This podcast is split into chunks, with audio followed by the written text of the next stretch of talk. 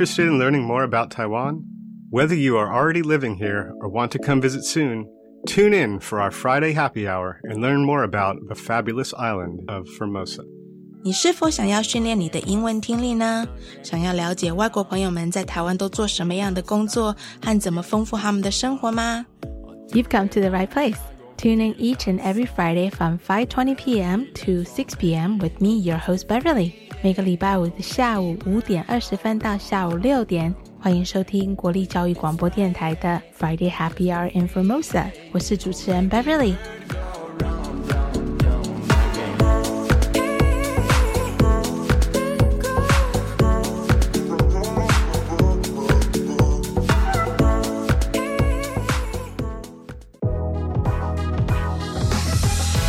Happy Friday, everyone! Have you ever wondered what it's like to have your dream job?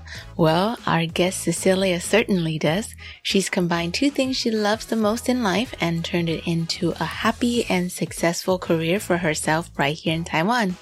你心目中的理想工作是什么呢？嗯，是关于赚的钱多不多，还是着重于你是不是在做你最喜欢做的事情呢？那今天邀请到一位来宾，他找到一份他自己的 dream job 理想工作，把他身边两样最喜爱的事情凑合起来，变成一个 dream job。All right, let's get right to it.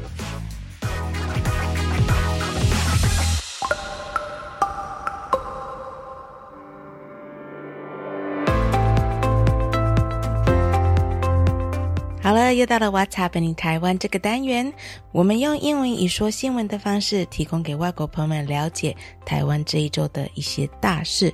This is our new segment of the show What's Happening Taiwan. So the Mid-Autumn Festival, 中秋节, which is also called Moon Festival, or some people even call it the Moon Cake Festival, is coming up on September 29th. It is one of the most important events in Taiwan alongside with Chinese Lunar New Year as well as Dragon Boat festivals. Family reunion is one of the most important aspect of this festival. So mm, in comparison, it's kind of like Memorial Day in America where family and friends get together and have barbecues. And if you're looking for something to do, Taipei Zoo is actually holding an event on Saturday, September 23rd, tomorrow with fun packed activities as well as raffles. Everyone is invited to visit the zoo after 4 p.m. when a host of activities will be held to celebrate the Moon Festival. Opening hours for several display area will be extended, including houses for giant pandas, koalas, amphibians, reptiles, as well as children's zoo. A presentation will take place from 4.30 to 8 p.m. at the Gate Plaza about rabbits and pet care tips, a tribute to mascot for the Moon Festival folklore, the Jade Rabbit. An outdoor fair at the plaza features hands-on sessions where parents and children can work together to celebrate pomelo lanterns by carving the shell of the fruits into various animals. Registrations are required for the activities, just FYI. There will also be picnics, field games, prize draws, tea tasting, moon watching sessions, as well as many, many other activities. Visit the Taipei Zoo website for more information. This moon festival, try to eat as many moon cakes as you can. There are many, many different sweet, savory. I don't know. I think there are also ice cream or mochi flavor moon cake these days. There's so many different kinds. I lose track. If all fails, you should try to join at least one barbecue to celebrate this great holiday right here in Taiwan. 今天的新闻是跟外国朋友们讲说，为了迎中秋，台北动物园九月二十三号约亲子月光野餐赏月这个活动，当天也就是明天的下午四点起，将以星光票邀请大小朋友全家出游到动物园，提前过中秋节。除了体验夜间气氛的动物园以外，还可以在动物园野餐，全家动手参加雕刻幼灯大会，画个可爱的兔子面具，一起当月兔。现场还有许多教育活动的摊位以及抽奖的活动，邀请民众到动物园欢度中秋。中秋节是国人重要的传统节日，也是全家温馨团聚的重要时刻。所以，希望若是身边有外国朋友落单的话，请不要忘记邀请他们跟你们全家一起庆祝中秋节哦。嗯，好，今天新闻就到这里。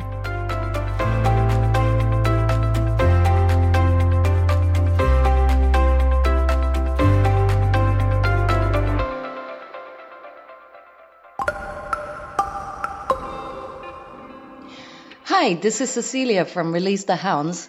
The song I picked uh, for you to listen to is Makeba by Jain. It's a really fun song with a lot of African influence in the music, and uh, I hope you will enjoy it as much as I do.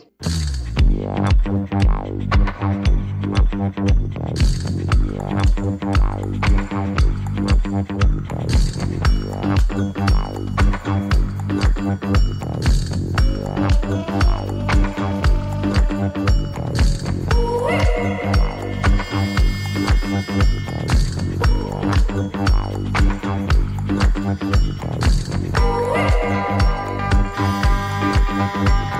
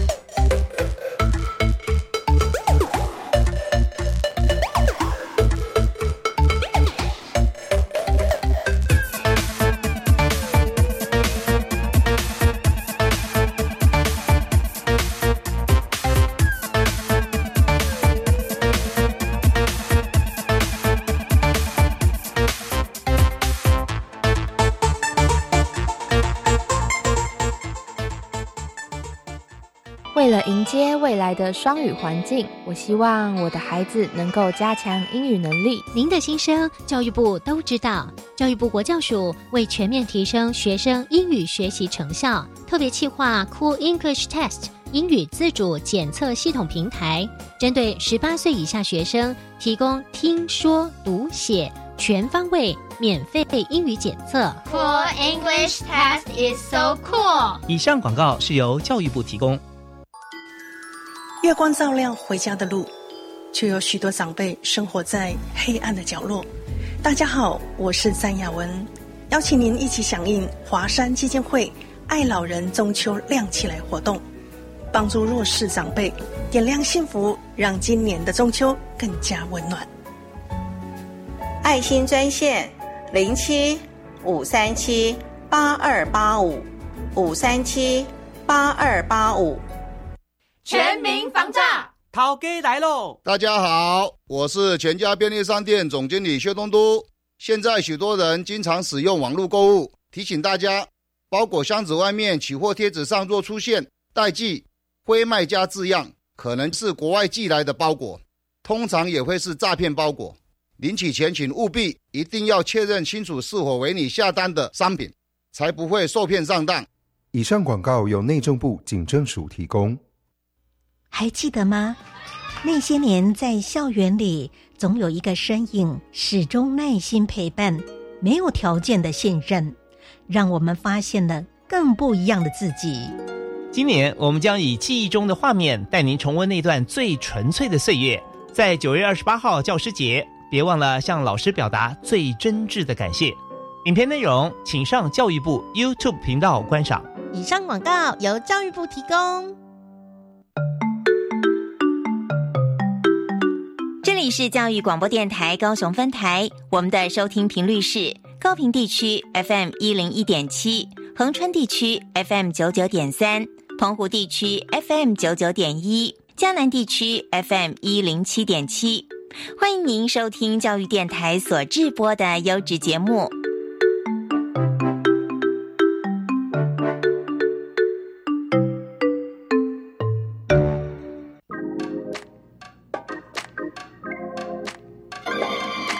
我爱台湾。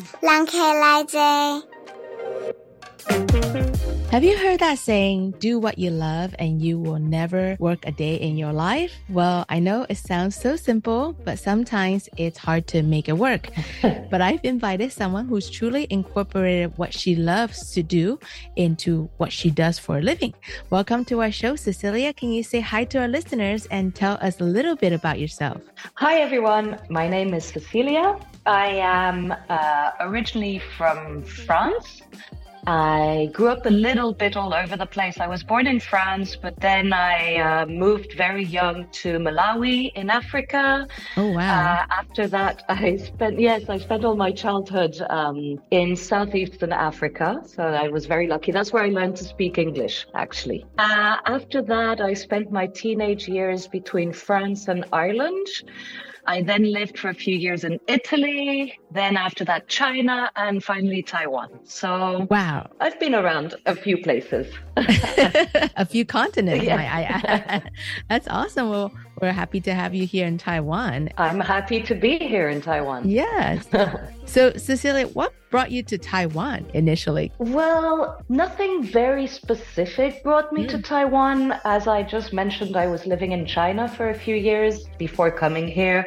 Mm-hmm. And I think I just felt like Taiwan was the next logical step in my explorations. And uh, that was 13 years ago. Oh. and it seems that I got, I ended the traveling with Taiwan because I feel so happy here. that I don't see the need to move on. That's awesome. So, yeah, it's been a while. Before moving to Taiwan, what did you used to do for a living, Cecilia? I've had uh, at least as many jobs as I've lived in a number of places. Uh, Mhm. I did quite a lot of things. Uh, mainly, I studied translation in university. Okay. So, yeah, I did a good few years in translation uh, French, English, and Italian translation. Unfortunately, not Chinese. I didn't learn that when I was young. Yeah. And then I moved into marketing, Mhm. and I did that for uh, quite a bit of time too, in- including my first few years here in Taiwan. So, what about now? So now, as you mentioned at the beginning, I pretty much have at least my dream job. Uh, I take dogs for hikes. That sounds like a fabulous Yeah. job. It is. It is. How did you even get started? I would imagine a lot of animal lovers out there, they would love to have a job like this, but I think most people, they wouldn't know where to start. Actually, it started off a while back. So, a few years ago, I got really fed up with uh, life in an office and Mhm. my marketing job. And uh, once I got my permanent residency in Taiwan, Mhm. I was able to take a year off work and just start experiencing different things, trying out different things to find something that suited me better. And at that time, I started volunteering in uh, animal uh, rescue Mm, cool. and realized that I really, really liked dogs a lot. So I started working in different dog related job. I spent several years managing a pretty well-known dog hotel in northern Taiwan. I also did a year uh, running a daycare. And uh, after all of that, I gained a lot of experience. I le- learned a lot of things about dog, dog behavior, uh, dog management. And after a few years of that, I decided that I wanted to be my own boss. Mm. And I tried to figure out something that I could do that wouldn't be in direct competition with the places I've worked in, because I don't think that's cool. And uh, also, I wanted just to bring something new to the table, Mhm. Uh, to the dog world of Taipei. Yeah. And you know, my my other big passion in life is hiking, uh, trail running, and just generally being out in nature. Especially here in Taiwan, it's so beautiful. Mhm. So I decided to combine the two. Wow. And see where that would lead. And it's been pretty great. I started that a year ago Uh-huh. and it's going very well. Um, business is good for me. It's a small business, but you know, I'm my own boss. I work for myself with my dogs. I just really, really enjoy what I'm doing. Now, Cecily, have you always grown up with animals around you? Um, yes, to a certain extent, but most of my life I've had dogs and or cats in my family, Mhm. but I didn't really understand what all of that meant until I got my first dog as an adult, which was a completely different experience. I had to relearn everything I thought I knew. I, I really realized when I got my first dog as an adult that my dogs as a child and as a teenager were my parents' dogs, not mine. What kind of dog was your first dog? I'm curious. So my my first dog and my second dog are both Taiwanese uh, rescues. Oh, cool. I got my own first dog here in Taiwan. Once I settled down and realized that I might not be moving around so much, Mhm. I decided the next step was uh, to get a dog. Yeah. Yeah. Are they the Taiwanese Formosa mountain dogs or is it just like a mixed breed? Yes. Cool. So one of them is more mixed, and the other one is a quite um, straightforward Taiwanese mountain dog. I actually found her uh, in the jungle, pretty far out, when she was a tiny puppy. So, yeah, very much a mountain dog. Uh, She was just all by herself? Yeah, she was all by herself. She'd uh, probably been left behind by her mom and siblings because she was uh, sick and couldn't keep up. Aw. Yeah. That is so sad. Well, so happy she found you. Yes, yep, and uh, I'm lucky to have found her too. She's a great dog. yeah, Taiwanese Formosan mountain dogs are very unique. They're considered more like an indigenous breed of dogs, would you say, Cecilia? Yes, absolutely. They've been on this island for a very, very long time, and uh, they were used as uh, hunting and guide dogs by the indigenous people of the island. So today, uh, most of them have some kind of mix. There's almost no purebred Formosan mountain dogs. Yeah. But all of them, to a certain extent, have these old characteristics of, you know, hunting, uh, guiding. They're, they're extremely loyal. Yeah. They have very, very good noses. They smell things in the jungle. Yeah. And uh, yeah, they're great dogs. I love them. I couldn't imagine having anything else, to be honest. uh, I think for some of our listeners, uh, maybe who don't live in Taiwan, like they might not know too much about the breed. But I think for me, uh, I have two myself, and they're very independent dogs. I think like independent independent thinkers. They're not like your typical poodles or golden retrievers, you know, like they have very unique personalities. Yes, I completely agree. They are used to thinking. Mm-hmm. They think things through and they are dogs who don't do very well with an attempted dominant relationship. They are dogs who are really looking for a partnership. Mm-hmm. And they are great to work with if you treat them as equal. I think they're special dogs. They are very special dogs. Yeah. And if you ever come visit Taiwan, um, how do you distinguish uh, Taiwanese Formosan dogs? They come in different colors. They do. They they come in all different colors and a lot of different sizes too. So Yeah. I think there are a lot of stray dogs in Taiwan. Mhm. And unless you are spending your time right bang at the foot of Taipei 101, Mm. you'll probably come across a pack of stray dogs at some point, whether on the riverside parks or in the hills or Mm. and most of the stray dogs are to a certain extent part Formosan mountain dog. Mm-hmm. Um, but I would say that the most typical Formosan mountain dog would be the little black dog with um, not a medium sized black pointy ears Yep. and so a lot of black spots on their tongue. Mm, yes. And very slender. like their physique is very slender. And very slender, yes. Athletic dogs. Yeah, and Yeah. I think the very standard breed characteristic, the tail is that it has uh, like a slight curl to it. They call in Chinese, uh, they call it machete tails. Yes, absolutely. Yep, Yeah. yep, yep. Right. That's exactly it. That's cool. so, Cecilia, you said you you mentioned that you have two dogs. Yes. Now, do you always take your dogs with you on these hikes as well for your business? Um, it depends. I, I take them as much as I can, Mhm. but uh, it depends on the customer dogs that I'm taking out that day Okay. and if my dogs are well suited to them or not. Uh, okay. So now that kind of brings me to my next question. Yes. How many dogs do you usually take with you on each hiking trip? And can you give us like, like a quick rundown of like the process of your service? Like what can a potential customer expect from like quote unquote start to finish? Sure. Mhm. So um, let's start with a new customer contacting me. Mm. So when I get a, a request, usually it's through my Instagram Mhm. or it's um, someone who got my contact details from another customer. Mm. So when someone contacts me, I start by having a conversation with them on the phone about their dogs and just having a little chat about their dog's needs and personality. Mhm. And if everything sounds good, then I set up a meeting, a one on one meeting with that person and their dog. Mhm. Uh, so that I get a chance to interact with the dog, uh, meet the person, see how they behave.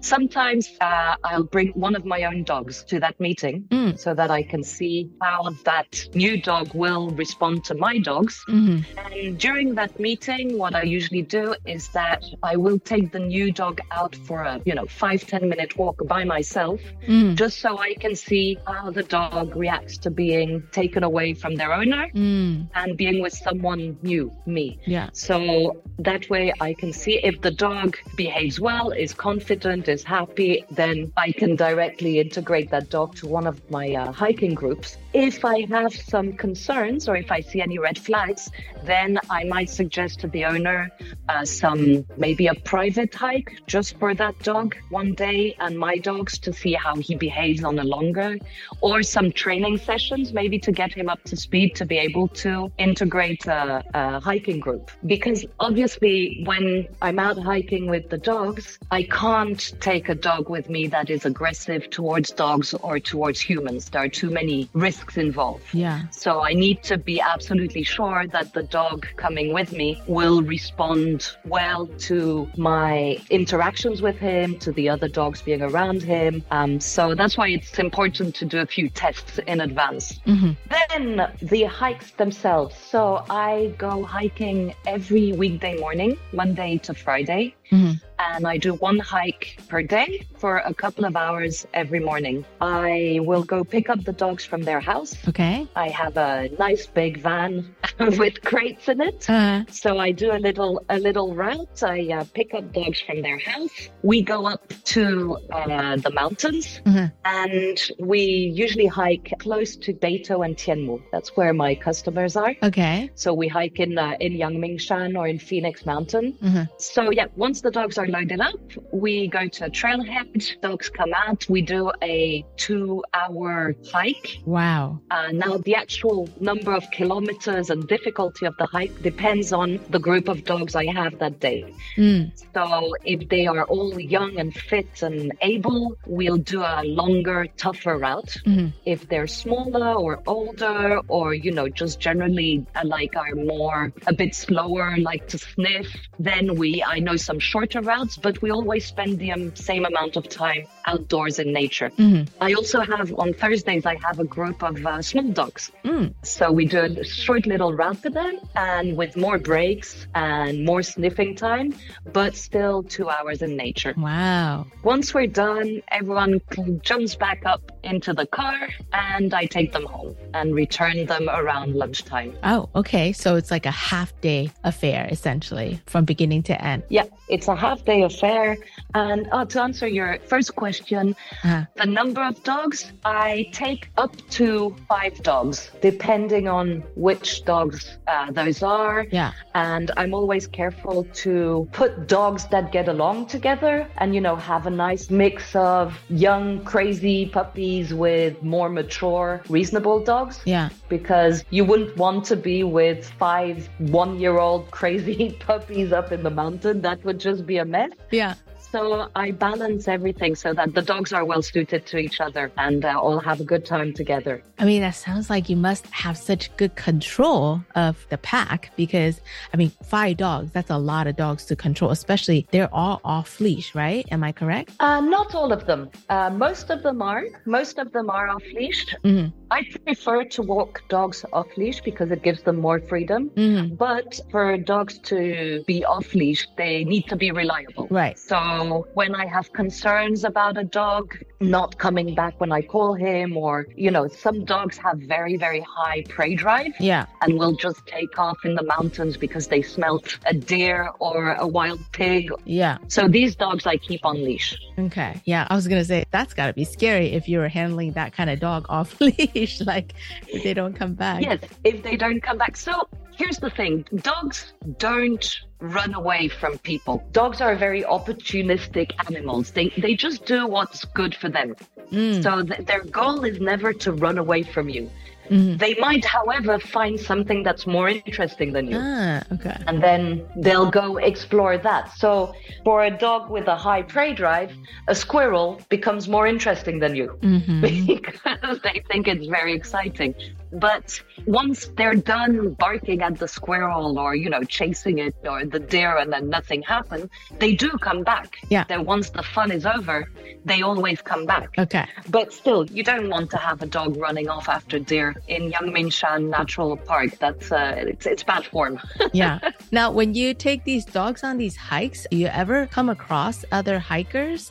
Do they give you any trouble about having these dogs off leash or just even having dogs around? Uh, very rarely, very rarely do they give me trouble. Okay. We do. We come across hikers every morning. Uh-huh. I do try to avoid the more heavily trafficked routes just because I know a lot of people aren't that comfortable around dogs in Taiwan. I mean, some people are scared of dogs. Also, a lot of dogs are scared of people.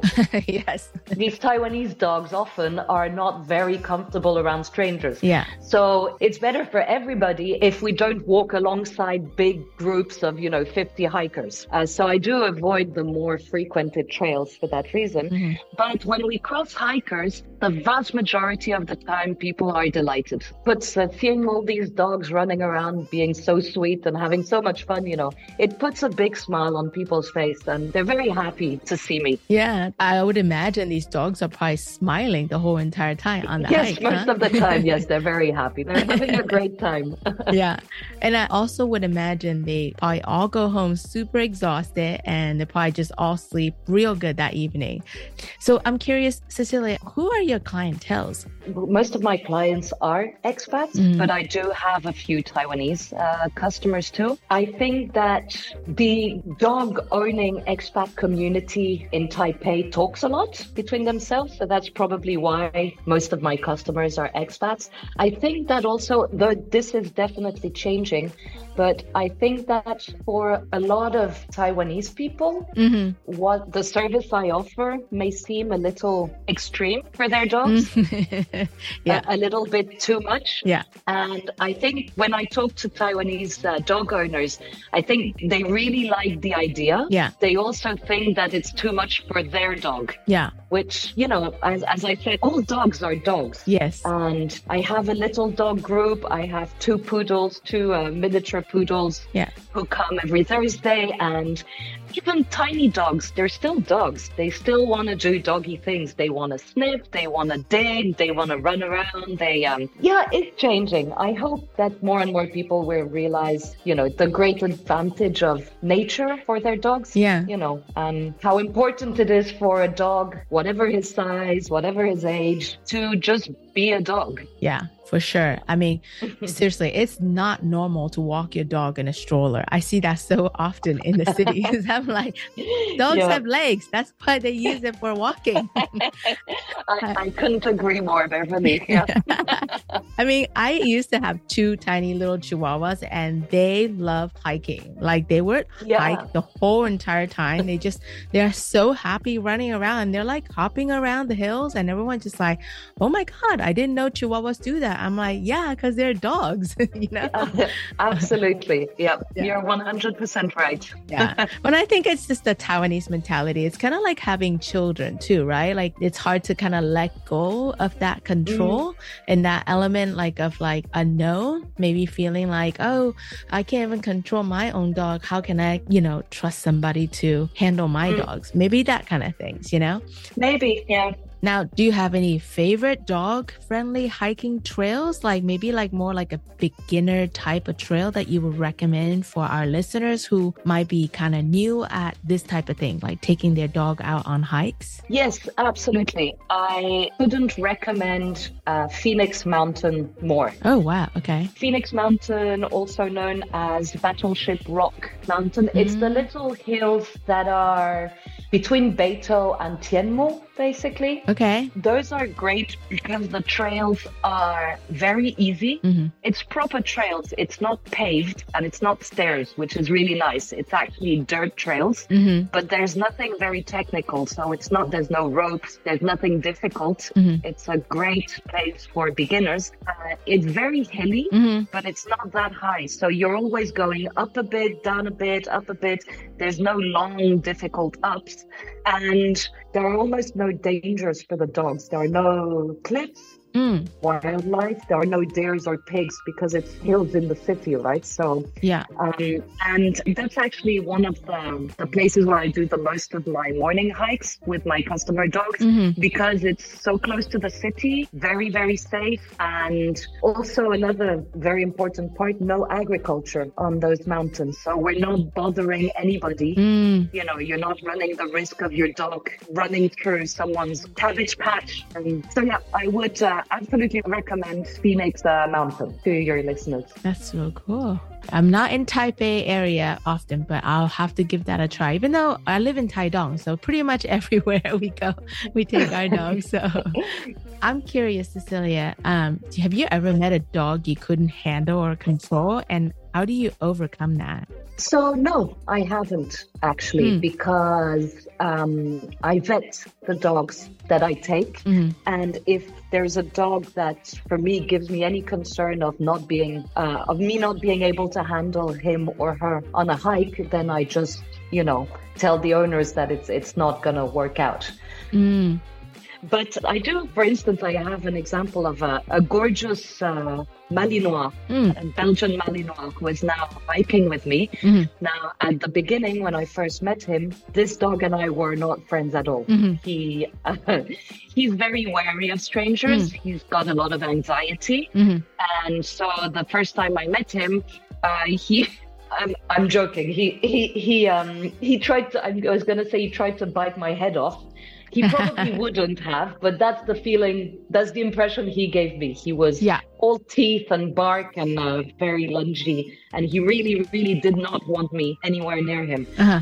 So what I did was I talked to the owner and I spent several weeks working uh, just with him, me and him one on one, taking him for walks and developing a bond between us. Uh-huh until I finally reached the point where I earned his trust. Yeah. And we're now great friends. That's awesome. He now comes with us uh, once a week on our hikes, and he's a lovely dog and he is totally reliable. But I would never have tried to bring him in with a group of dogs before all this work that we did together. Yeah. Well, you yeah. sound like a really patient person, Cecilia.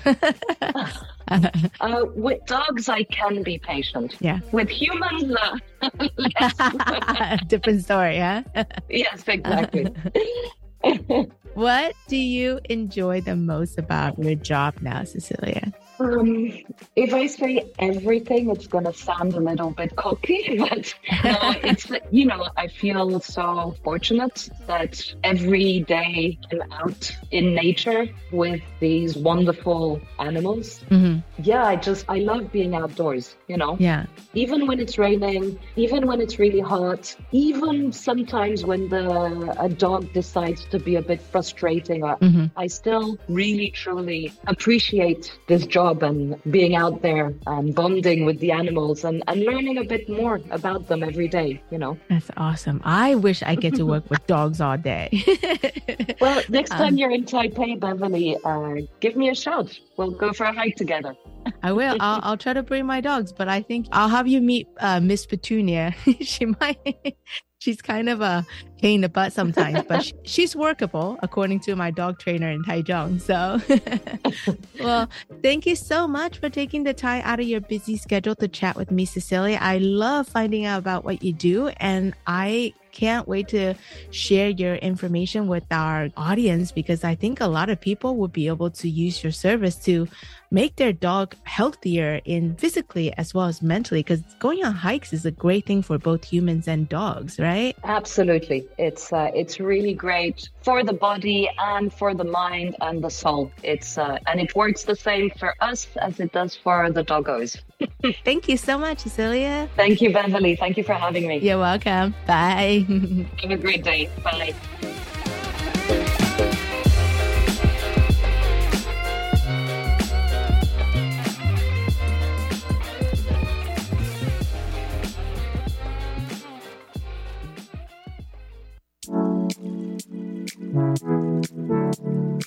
That's all the time we have for today's show. I hope today's interview with Cecilia has inspired some of you out there. It's not impossible to have your dream job if you plan ahead like Cecilia did. She took her time to explore what she really enjoyed doing in life, and then she found opportunities to really hone in her skills as well as gaining experiences before she ventured off to start her own dog hiking business. I think that's a very smart lady right there. If you're a pet owner that lives in the Taipei area and would be interested in signing your dog up to go hiking and explore all the great nature Taiwan has to offer with Cecilia, definitely go check out her on her IG, Release the Hounds. 谢谢 Release the Hounds 的 Cecilia 来我们节目，跟我们一起聊聊她是如何创立这个带狗狗们去爬山的这个工作行业。我觉得常常观察到一些人常常抱怨工作的事情，大部分时候大家都着重于我不想要做什么，但是大家都没有好好想清楚你真正想要做的是什么。就算是你知道你想要做什么，有时候很难朝着那个目标去前进。那我觉得大家应该从 Jelly 身上多学学，我觉得他这是一个很有计划的方式，朝着他的梦想去前进。那他知道他不喜欢他之前做的工作，所以他就给自己暂时休息了一年。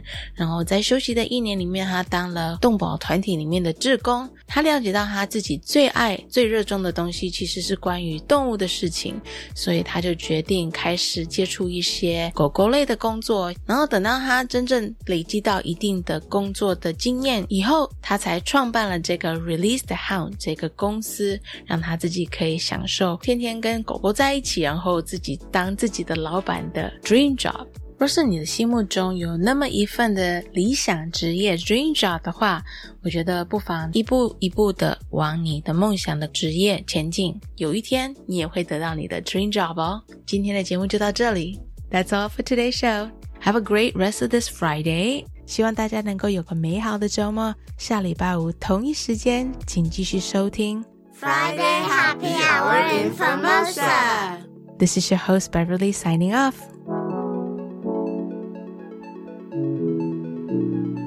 再会，下礼拜见。See you next week.